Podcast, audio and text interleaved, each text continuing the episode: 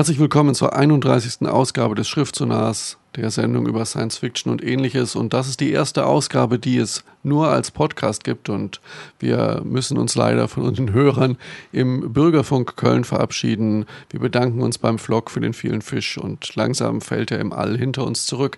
Wir sind im neuen Studio, aber immer noch um äh, den Bücherplaneten. Und ähm, ja, es geht weiter wie bisher. Ja, äh, beziehungsweise wir müssen jetzt auch nicht mehr Rücksicht auf den Bürgerfunkbeauftragten von Radio Köln nehmen.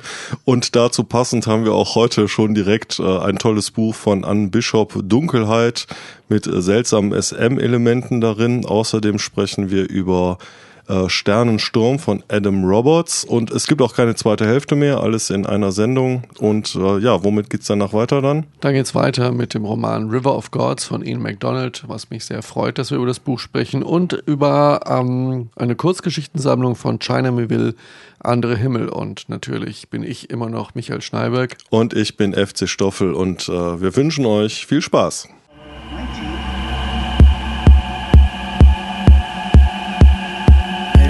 what I'm saying.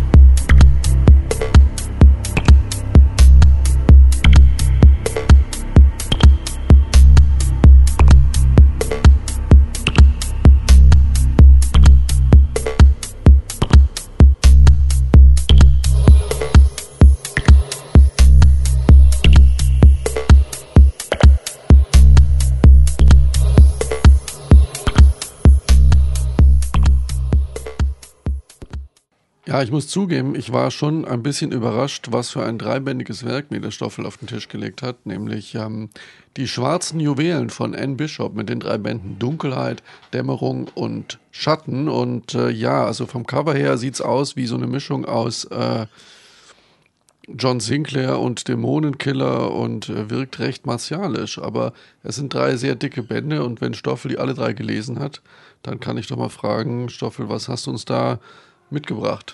Ja, ich muss ja gestehen, ich habe diese äh, Bücher trotz des Covers gekauft, weil das Cover ist ja nur wirklich die, die letzte Schundliteratur. Und ähm, in der Tat ist es auch sehr trashig, aber trashig auf eine Art und Weise, die ungeheuren Spaß macht. Ich sag mal jetzt so wie, wie ein mittelmäßiger John Carpenter-Film, den man dann trotzdem irgendwie guckt, weil es John Carpenter ist.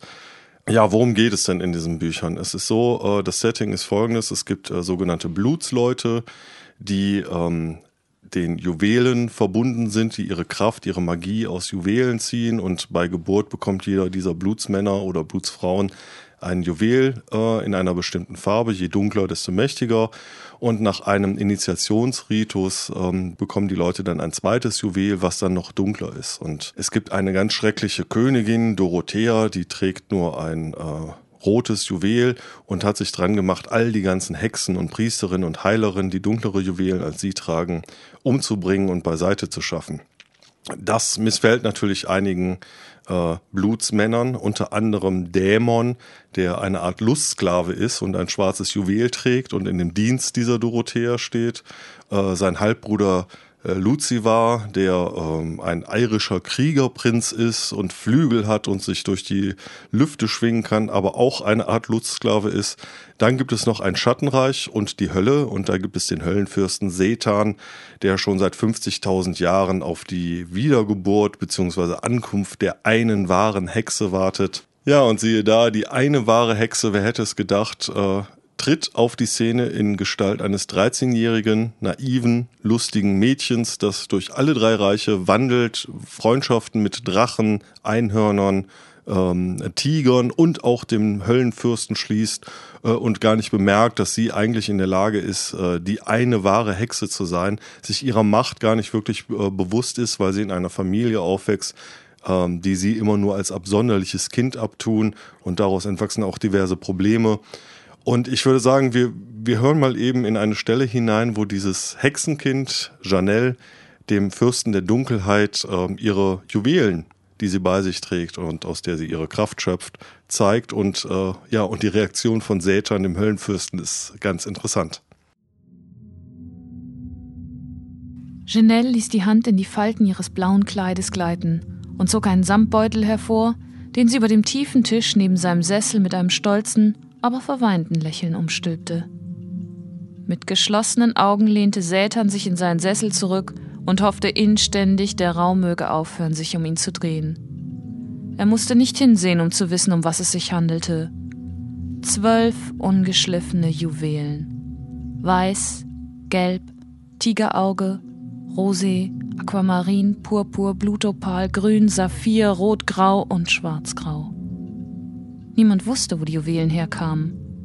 Wenn es jemandes Schicksal war, ein Juwel zu tragen, erschien es einfach nach der Geburtszeremonie oder dem Opfer an die Dunkelheit auf dem Altar.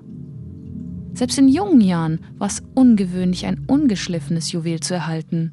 Ein Juwel, das noch von keinem anderen des Blutes getragen worden war. Sein rotes Geburtsjuwel war ungeschliffen gewesen, und als er das schwarze verliehen bekommen hatte, auch dieses doch einen ganzen Satz ungeschliffener Juwelen zu erhalten. Sätern beugte sich über die Sessellehne und tippte mit dem Fingernagel an das gelbe Juwel. Es leuchtete auf, das Feuer in seinem Innern war eine Warnung.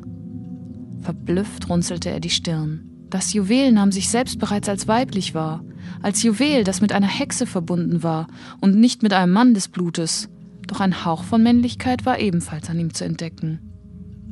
Janelle wischte sich schniefend die Träne von den Wangen. Die hellen Juwelen sind zum Üben und für den ganzen Alltagskram, ähm, bis ich für die sicher bereit bin. Sie stülpte einen weiteren Samtbeutel um. Das Zimmer drehte sich immer schneller und Sätans Fingernägel gruben sich in die ledernen Armlehnen seines Sessels. Beim Feuer der Hölle und der Mutter der Nacht möge die Dunkelheit Erbarmen zeigen. Dreizehn ungeschliffene Schwarzjuwelen, in denen bereits das Feuer einer Seelenverwandtschaft glitzerte.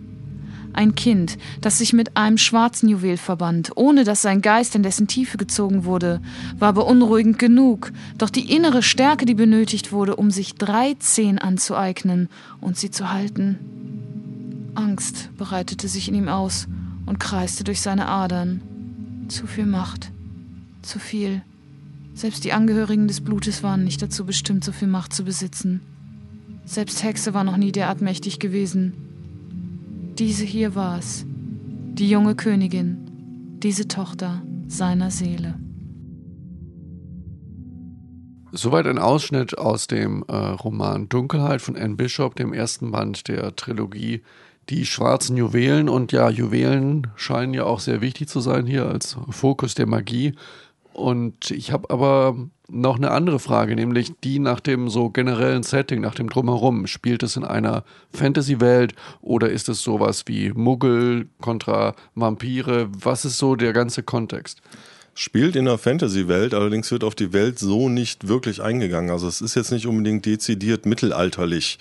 Es gibt keine Autos, äh, man fährt mit Kutschen und, und, und Pferden, aber man kann auch mit den dunklen Winden reisen. Äh, so eine Art Teleportationsgeschichte, äh, die die Angehörigen des Blutes so drauf haben. Ähm, Zwischendurch lesen die auch immer Bücher. Äh, gibt auch ganz lustige Stellen, wo Setan dann in, in so einem erotischen Buch blättert und von seiner Freundin, äh, wo sich da gerade was anwandelt, irgendwie überrascht wird. Ähm, also es spielt schon irgendwo in so einer Mittelalterwelt, aber da wird nicht näher drauf eingegangen. Das ist letztlich auch, auch völlig egal für das Buch. Was das Buch so interessant macht und weshalb ich es dann eigentlich doch auch, nachdem ich das erste weggelegt hatte und ausgelesen hatte, direkt das zweite gekauft habe, ist ähm, dieser ungeheure Witz, der da drin ist. Also es entstehen total witzige Szenen daraus, dass diese Janelle ein 13-jähriges Gör ist, völlig naiv mit ihrer ungeheuren Zauberkraft umgeht. Ähm, eine Szene zum Beispiel, Setan will sie unterweisen in den Grundlagen der Kunst und sagt hier, kannst du mal versuchen, hier das, das Etui da auf dem Tisch zu bewegen. Und sie strengt sich total an und äh, ja, nichts passiert und Stunde wird beendet, sie geht weg, dann kommt der Lakai von Satan rein und sagt, Höllenfürst, es ist eben etwas sehr Unheimliches passiert. Die gesamte Burg hat sich um fünf Meter nach vorne geschoben. Und so auf diesem Level ist, ist, halt, ist halt dieser Humor da, äh, auch weil, weil der Höllenfürst ständig mit diesem 13-jährigen Mädchen total überfordert ist. Und es gibt dann noch eine andere Komponente, ähm, so, so Sadomaso-Sex-Szenen. Es ist nämlich so, dass das Dämon, der uneheliche Sohn des Fürsten der Dunkelheit, trägt schwarze Juwelen und wird aber an den Höfen als Lustsklave herumgereicht und trägt um seinen äh, Gemächt den Ring des Gehorsams. Und äh, wenn er nicht äh, pariert, dann äh, durch äh, ziehen ihn furchtbare Qualen äh, in seinen Hoden, bis er in die Knie geht und das macht, was seine Herrin von ihm will. Und ähm, das ist dermaßen absurd und krude, dass es einfach nur noch lustig ist und, und irgendwie Spaß macht zu lesen. Und durch diese, durch diese Personenkonstellation von Höllenfürsten, dieses 13-jährige Gör namens Janelle, Dämon, der Kriegerprinz, sein Halbbruder, ein irischer äh, flügelbewehrter äh, Mensch, das ist so ein Panoptikum an, an, an Figuren. Ähm, ja, es ist auf eine Art super trashig, aber es macht total Spaß zu lesen. Okay, also unterhaltsame Mischung, unterhaltsame, ungewöhnliche Fantasy-Mischung und Anne Bishop, Dunkelheit und auch die beiden anderen Bände. Und wie immer auf unserer Internetseite gibt es äh, ISBN und genauere Bestelldaten zu den Büchern. Bis gleich.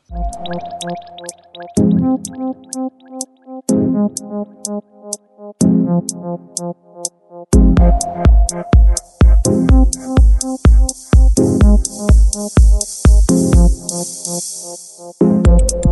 you.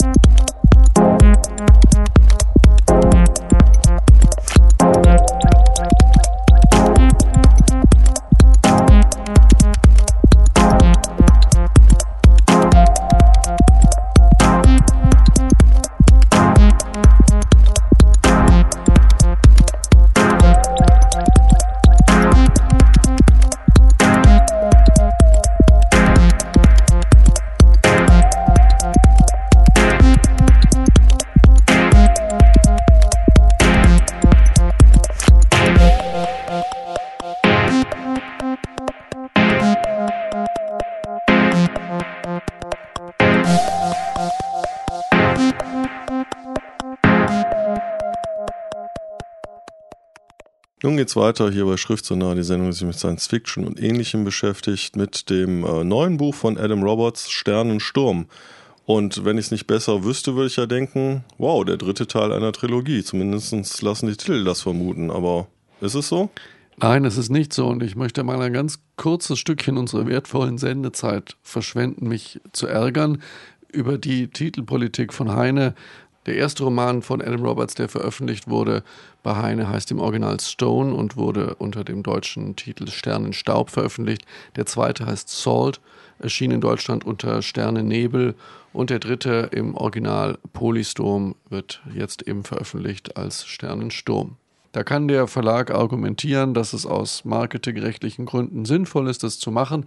Das ist sein gutes Recht. Mein gutes Recht ist, das total misszufinden, weil hier die kreative Integrität eines Werkes verletzt wird und die drei Bücher haben nichts miteinander zu tun. Und wenn man äh, äh, Romane von Robert Charles Wilson mit Titeln wie Spin, Davinia, Quarantäne äh, und Axis veröffentlicht, dann kann man auch einen Roman von Adam Roberts unter dem Titel Polystorm veröffentlichen. Das ist für mich nicht einsichtig, warum es nicht gehen soll und äh, ich finde das äh, tatsächlich sehr, sehr ärgerlich. Aber weniger ärgerlich sind die Romane von Adam Roberts.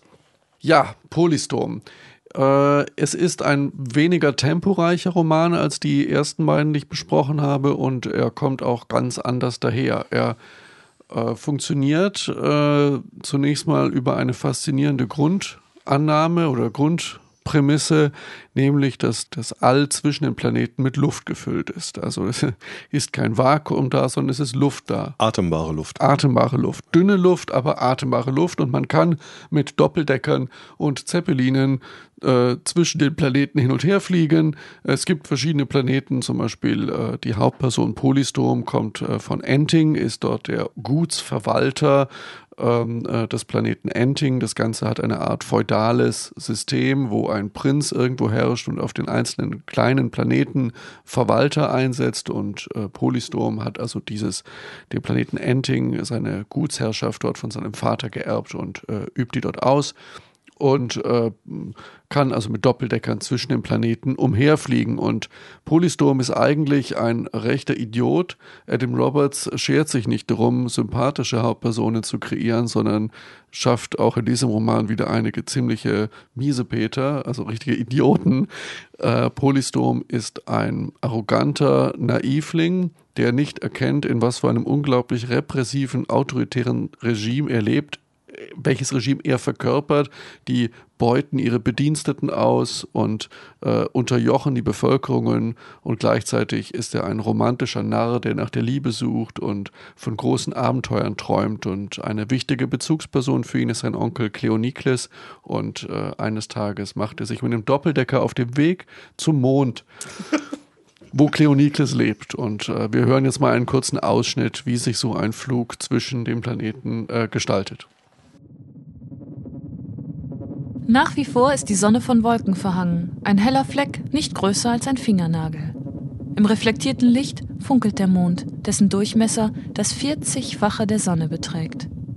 Immer noch singend dreht es Dom ab und richtete den Kurs direkt auf das Zentrum seines Reiseziels aus. Mit dem Fuß drückte er das Pedal für die Beschleunigung ganz nach unten durch und stellte es mit dem C fest. Während der Doppeldecker auf die Flugbahn zum pockennarbigen grünen Mond einschwenkte, dröhnten und ächzten die Motoren. Die Luft zwischen den Planeten war seltsam dünn. Selbstverständlich konnte man sie atmen, aber das war nicht angenehm. Manche derzeit populären Meinungskolumnen in den gebundenen Nachrichtenmagazinen machten ein großes Tamtam -Tam um die angebliche Reinheit dieser Luft und verstiegen sich sogar zu der Behauptung, man müsse sie nur einatmen, um diverse Leiden zu lindern. Doch Stom bekam davon jedes Mal leichte Kopfschmerzen. Nichts allzu Ernstes, aber es reichte aus, um ihn zu nerven.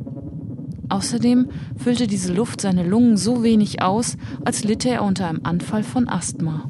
Und natürlich war sie sehr, sehr kalt.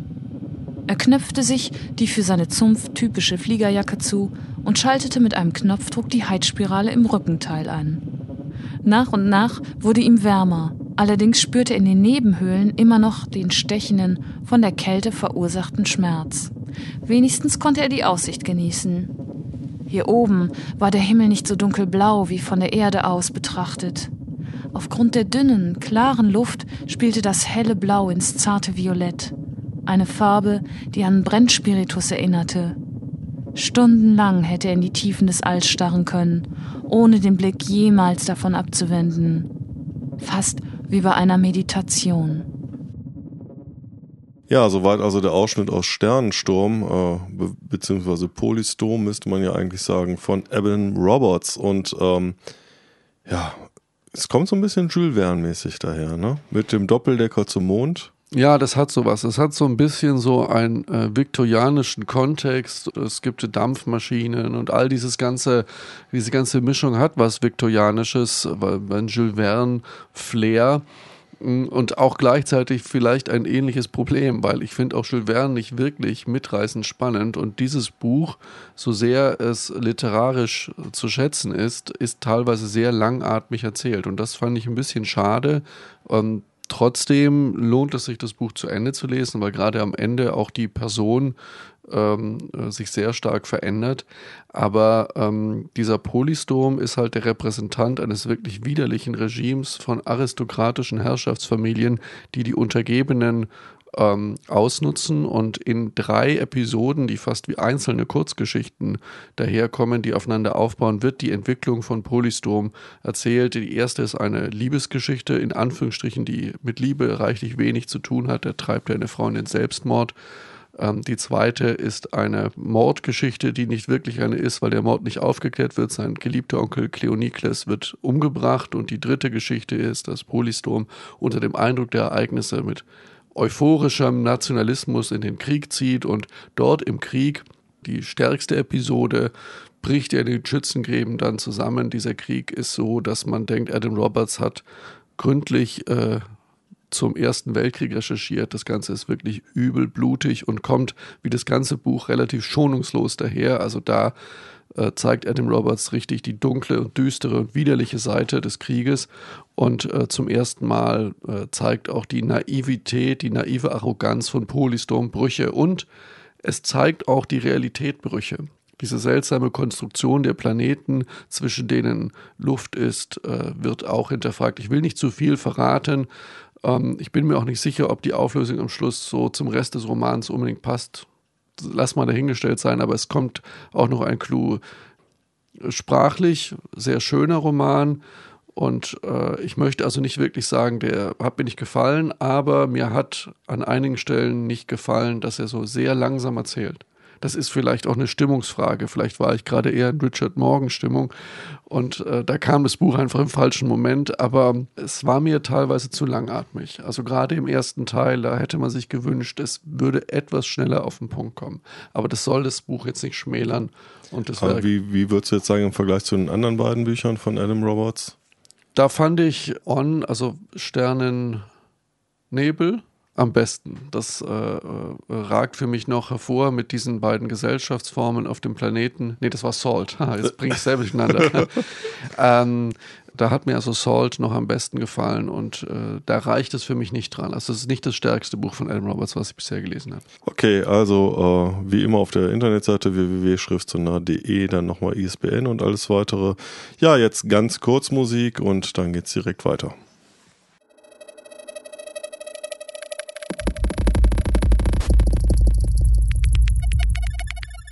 Thank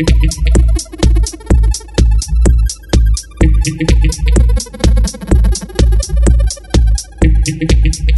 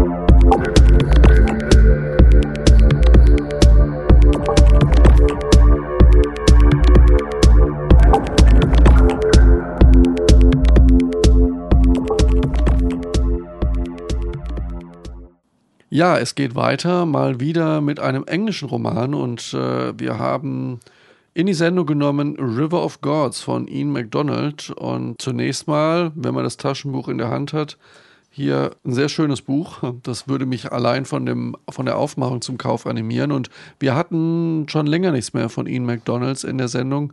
Und ein bisschen scheint der Autor in Deutschland gerade etwas in Vergessenheit zu geraten. Dabei ist er in den USA und äh, England ziemlich angesagt. River of Gods, ähm, das zeigt schon das Cover deutlich, äh, scheint in Indien zu spielen oder mit Indien zu tun zu haben. Ja, genau. Stoffel, du hast das Buch gelesen. Ich möchte es noch lesen. Jetzt erzähl mal, ob das gut ist. Also es ist super. Ähm, es ist sehr anspruchsvoll. Ich habe mich äh, wirklich durchgequält, weil äh, äh, ich total oft auch, auch Wörter nachschlagen musste und es ist kein einfaches Englisch, aber ähm, es ist ganz, ganz tolles Buch. Es spielt in Indien im Jahr 2047 und ähm, ja, es gibt zehn Hauptpersonen, die man erstmal auf die Reihe kriegen muss äh, und dann noch diverse Nebenpersonen und äh, ja, das grobe Setting ist das, dass es seit drei Jahren äh, in Asien keinen Monsun mehr gab, zumindest in Indien und den angrenzenden Ländern. Es herrscht Dürre, der äh, Ganges ist nur noch ein dünnes Rinnsal, voll verschlammt und äh, das ganze Land steht eigentlich kurz davor ähm, zu verdursten.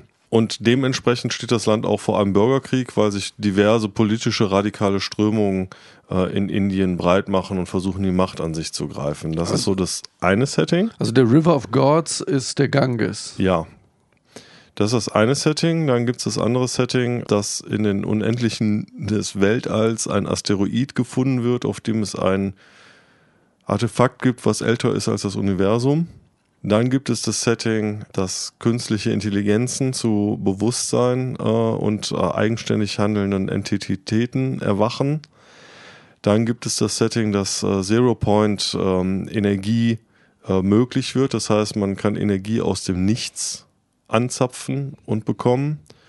Dann gibt es ein nettes äh, soziologisches Setting, dass es ähm, neben den Geschlechtern männlich, weiblich jetzt auch die sogenannten Nudes gibt, Neutren, die sich von ihrer Sexualität komplett befreit haben, sich in einem sehr langen Umwandlungsprozess jeglicher männlicher oder weiblicher äh, Merkmale befreien lassen und ihre Gefühle nur noch über Implantate in ihren Armen steuern.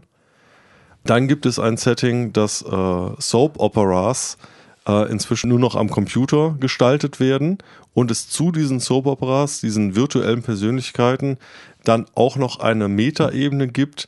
Ähm, ziemlich am Anfang des Buches, der Hauptdarsteller dieser äh, Soap Opera wird demnächst heiraten. Und es ist so gemacht, als wenn der Schauspieler heiraten würde. Also es gibt dann noch eine virtuelle Metaebene drüber für die ganzen Fans. Und so weiter und so fort und so weiter und so fort. Also es ist äh, ein unglaublicher Clash an Ideen, die sich wunderbar zusammenführen, eben kurz vor diesem Bürgerkrieg in dieser unglaublichen Dürre. Und ähm, ja, ich habe mich ungeheuer schwer getan, da jetzt einen, einen Ausschnitt zu tun. Deswegen habe ich einfach mehr oder weniger wahllos jetzt was herausgegriffen und das hören wir uns jetzt mal eben an. There's a new look on Patna's pollution soaked streets. Dark and flowing is in, as in hair worn in a single off center mohique, flopped over the forehead. And nobody would be seen dead in ski goggles. Nothing Tal can do about the hair, but Klim Bunny on Amrit Marg has all the look. Racked up and ready to vend. Tops here, bottoms there, unders here, footwear in back. The card takes another weighty blow, but half an hour later, Tal swings out onto the streets in swaths of soft grey silk and silver black cow newt boots with five centimetre heels and the essential bead tassels swaying from the bootstraps. The guys are reeling. The girls are watching enviously. The women in the coffee shops are leaning together and talking behind their hands. The traffic cop on point duty at the roundabout almost spins 360 as Tal clicks its contact lenses black against the sun, and it's good. So good. So astonishingly unexpected and wonderful and hilarious to be back on Patna streets under Patna sun, breathing Patna smog, threading through the Patna bodies and faces, moving to the Patna mix in its phones. Everything dances to the mix. Everything is a musical. Every chance encounter between passers by is murder or an adultery or a robbery or long lost lovers reuniting. The clothes are brighter and the signs are flashier, and everything is about to break into one huge production number, citywide, just for Tal. It prays to Ad Anarisvara, god of newts, to let it be the first to bring the new look back into Varanasi. Ja, soweit ein Ausschnitt aus dem Roman River of Gods von Ian MacDonald und äh, ja, Stoffel, nach dem, was du auch über das Buch erzählst, stellt sich für mich die Frage, ob es hier wirklich eine durchgängige Handlung gibt oder ist das Ganze hauptsächlich so ein Panoptikum im äh, Stile John Brunners äh, Morgenwelt oder die Schafe blicken auf? Ist das Ganze so eine Momentaufnahme Indiens? Was würdest du sagen? Das, das, ist lustig, dass du jetzt auf John Brunner kommst. Da, diese Assoziation hatte ich äh, zunächst gar nicht, aber das trifft es eigentlich ziemlich genau. Also es ist original dieses Morgenwelt-mäßige äh, Nebeneinanderstellen von Ereignissen, von Personen, ähm, was äh, die dann eine ungeheure Eigendynamik entwickelt und äh, Natürlich, es gibt wie gesagt zehn Hauptpersonen, die überschneiden sich äh, gegen Ende. Ähm, und was ganz gut ist, jede dieser Personen macht eine äh, Entwicklung durch äh, und, und steht so symptomatisch für, für gesellschaftliche Strömungen in, in Indien im Jahr 2047. Gegen Ende des Buches kommt es fast zum Bürgerkrieg, es kommt zu einem, einem Krieg, ähm, der aber dann doch irgendwie nochmal abgewendet werden kann. Und das ist im Prinzip äh, ja ein Clash der Kulturen. Irgendwie bezieht es sich auch auf unsere Welt, in der ganz, ganz viele gegensätzliche Dinge zurzeit passieren und so katalytische Effekte haben. Ähm, also eigentlich eine tolle soziologische Momentaufnahme, die, die Ian McDonald da in River of Gods abliefert. Mhm.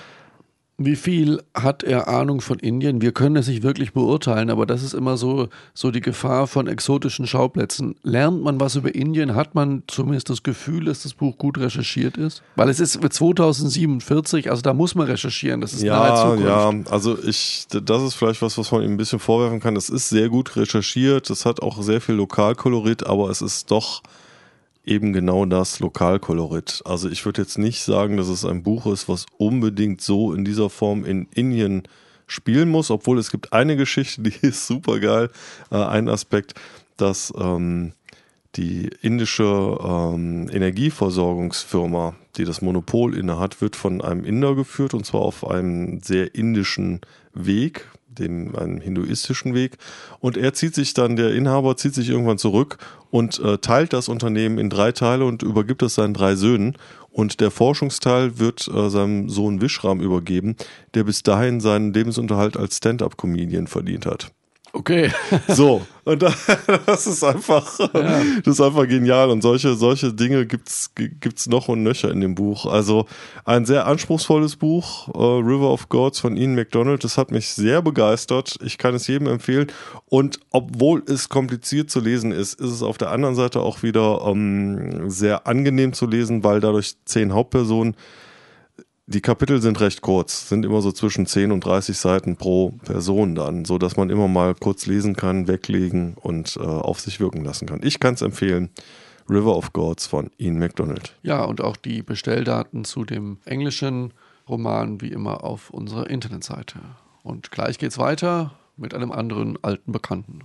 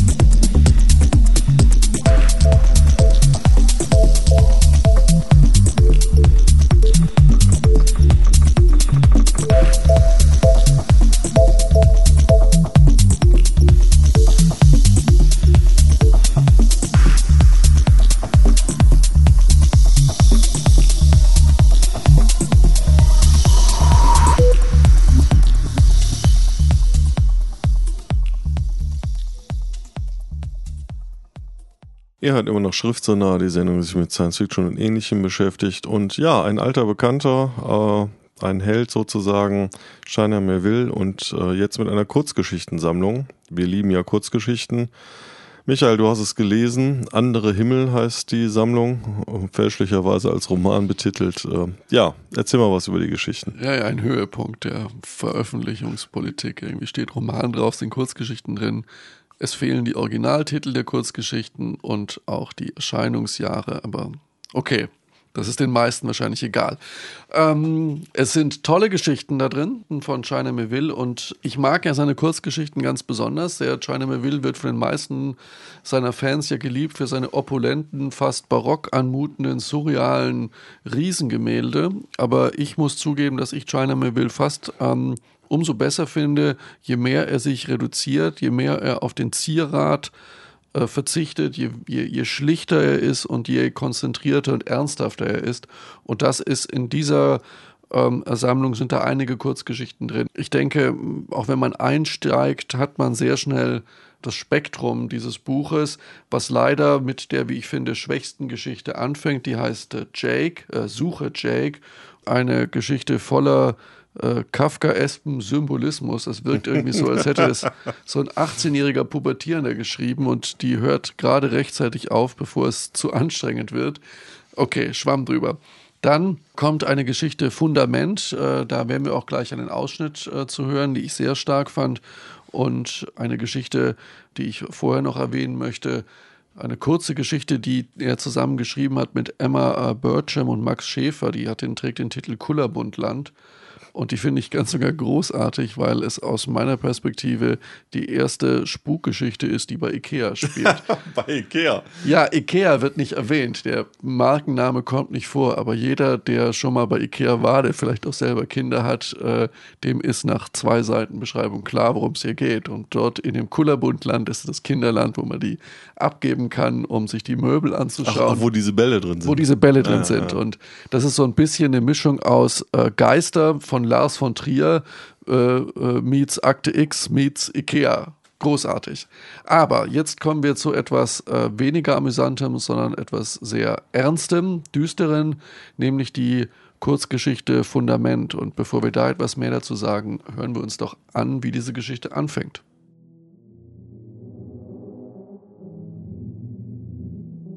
Du beobachtest den Mann, der kommt und mit den Häusern spricht. Er geht um die Gebäude herum, lässt vom Bürgersteig, von den Betongärten aus den Blick an den Mauern hinaufwandern, mustert den Sockel, der im Erdreich gründet. Er tritt in jedes Zimmer, betastet Fenster und rüttelt an den schlecht eingepassten Scheiben. Er klopft gegen den Putz, kriecht auf Dachböden herum. In Kellern horcht er an den Grundmauern. Und die ganze Zeit flüstert er. Die Häuser antworten, sagt er. Er arbeitet in Sandsteinhäusern, in Mietskasernen, Banken und Einkaufszentren, überall in der Stadt. Sie erzählen ihm, wo ihre Schwachstellen sind. Wenn er fertig ist, sagt er dir, warum dieser Riss sich ausbreitet, woher die Feuchtigkeit in der Mauer kommt, wo Erosion ist, was es kosten wird, den Schaden zu beheben, beziehungsweise den Dingen ihren Lauf zu lassen. Und er irrt sich nie. Ist er Vermesser? Bauingenieur? Anstelle gerahmter Diplome besitzt er eine dicke Mappe mit Referenzen, die gesammelten Reputationen von zehn Jahren Unfehlbarkeit. Unter anderem enthält die Mappe Zeitungsausschnitte von seinem Wirken in Amerika. Dort nannte man ihn den Häuserflüsterer. Er gilt seit vielen Jahren als Phänomen. Wenn er redet, trägt sein Gesicht ein breites, wie festgefressenes Lächeln. Er muss die Worte daran vorbeischieben, deshalb kommen sie verzerrt und abgehackt heraus. Er bemüht sich, mit seiner Stimme nicht das Raunen zu übertönen, von dem er weiß, dass du es nie hören wirst. Er, kein Problem, aber die Stützungsmauer, da ist im Kern marode, sagt er. Wenn man aufpasst, sieht man, dass er immer wieder auf den Boden schaut, zu den in der Erde verborgenen Grundmauern des Gebäudes. Wenn er nach unten geht, in den Keller, bemerkt man seine wachsende Nervosität. Er redet schneller. Hier unten spricht das Gebäude am lautesten zu ihm. Und wenn er wieder heraufkommt, schwitzt er unter seinem Lächeln. Ja, soweit also der Ausschnitt aus der Kurzgeschichte von Shiner Merville und ähm, ja, vom Anfang der Geschichte her würde ich sagen, nette Idee, so oberflächlich betrachtet, äh, bestimmt Entwicklungspotenzial. Jetzt hast du eben mir schon natürlich im Voraus was verraten. Also man kann sagen, das Grauen liegt im Fundament. Erzähl mal. Ja, ich finde diese Geschichte Fundament wirklich äh, ungewöhnlich stark, weil sie auch den Menschen China Will hinter dem Autor deutlich macht, der etwas aus der Realität aufgreift, was ihm an die Nieren geht und so präsentiert, dass es dem Leser auch an die Nieren geht. Und zwar ähm, äh, der Hintergrund ist der äh, Golfkrieg im Irak, äh, wo es tatsächlich, äh, ich habe das nachrecherchiert, so war, dass die irakischen Schützengräben nach dem ersten Sturmangriff von amerikanischen Bulldozern zugeschüttet wurden. Und zwar völlig egal, ob da neben den Toten vielleicht auch noch Verwundete und äh, Lebendige drin waren. Also wurden die einfach zugeschüttet mit den Leuten da drin von sogenannten äh, Armored Combat Earth Movers. Und nachdem die Schützengräben zugeschüttet wurden, gab es Leute, deren Job war es, äh, mit einer Planierraupe oben hin und her zu fahren und alle herausguckenden Arme und Köpfe abzurasieren und schön fein unterzupflügen, damit man nicht sieht, wo diese schreckliche Bluttat passiert ist. Und so widerlich das klingt, so tatsächlich ist es passiert im Golfkrieg. Und die Hauptperson dieser Geschichte Fundament war einer dieser Leute, die diese blutige Arbeit machen mussten und die Toten, die er dort äh, vergraben hat, die verfolgen ihn nun, die verfolgen ihn als Spuk. Und er sieht sie in den Erdboden, über den er läuft, und er sieht sie vor allen Dingen als Fundament der Gebäude. Jedes Gebäude, in jeden Keller, wo er äh, hineingeht, sieht er zusammengebackene Leichen in den Wänden und die sprechen zu ihm und die verfolgen ihn. Er hat panische Angst vor ihnen und die wollen auch etwas von ihm. Und das ist eine sehr eindringliche Geschichte. Und was daran so großartig ist, ist, dass China Melville etwas nimmt, was ihn selber furchtbar aufgeregt hat und jeden, der das hört, aber er macht dort keine belehrende Geschichte, keine belehrende anti-amerikanische Geschichte daraus, sondern verarbeitet das Thema auf eine surreale Weise, die einen viel mehr an die Nieren geht, als wenn er dort ein kritisches Essay verfasst hätte. Und das ähm, zeigt die Person China Melville, es zeigt aber auch seinen Umgang äh, mit dem, äh, seinen gekonnten Umgang mit dem Genre. Und das hat mir sehr gut gefallen, diese Geschichte. Deswegen habe ich hier ein paar Worte mehr darüber verloren. Es gibt noch wirklich unzählige andere Geschichten, äh, über die man sprechen könnte. Eine Geschichte über einen Magier, der ein äh, kleines magisches Wesen aus sich selbst schaffen will, so die Eule von Harry Potter mhm. und schneidet sich dann was aus den Rippen und Das bleibt aber ein Stück Fleisch, der rumkriecht und verwandelt sich in nichts Schönes. Und er findet es so widerlich, dass er es in die Themse schmeißt und dort assimiliert dieses Faktotum irgendwie organische und nicht organische Abfälle, verwandelt sich in eine Art Müllmonster und sucht dann zum Schluss auch diesen armen Magier heim oder eine Geschichte über eine, eine geheimnisvolle Forschungsgesellschaft, die das Auftauchen und Verschwinden magischer Straßen rund um die Welt verfolgt, die plötzlich auftauchen, ihren Kurs ändern und wieder verschwinden. Und es gibt auch eine Geschichte aus Baslak, also eine Geschichte aus der gewohnten Umgebung der anderen oder vieler China Meville-Romane. Die fand ich aber nicht so stark. Aber dieses Buch lohnt sich, gerade um auch einmal einen nüchternen, ernsten und geradlinigen äh, China Meville zu lesen, der, wie ich finde, sehr intensive Geschichten schreiben kann. Also eine, eine ganz tolle Anthologie. Ja, das war es dann auch schon mit der 31. Ausgabe von Schriftsonar, diesmal dann nur im Podcast und in Zukunft auch. Vielen Dank an unsere beiden Sprecherinnen Doris Mücke und Angela Sumner. Und ja, wir werden versuchen, den Zwei-Monats-Rhythmus beizubehalten, haben uns das fest vorgenommen. Äh, Wenn es dann jetzt am Anfang etwas länger dauert, äh, nicht böse sein. Nichtsdestotrotz haben wir ein schönes letztes Wort und zwar von äh, Adam Roberts aus Sternensturm. Unser Leben ist so angefüllt mit den winzigen Teilchen unserer Existenz, unserer Wahrnehmung und unseren Erinnerungen, dass sie zusammengenommen eine Art Dunstschleier bilden, der uns die Sicht auf die fernere Zukunft verhüllt. Guten Abend. Nee, schönen guten Abend.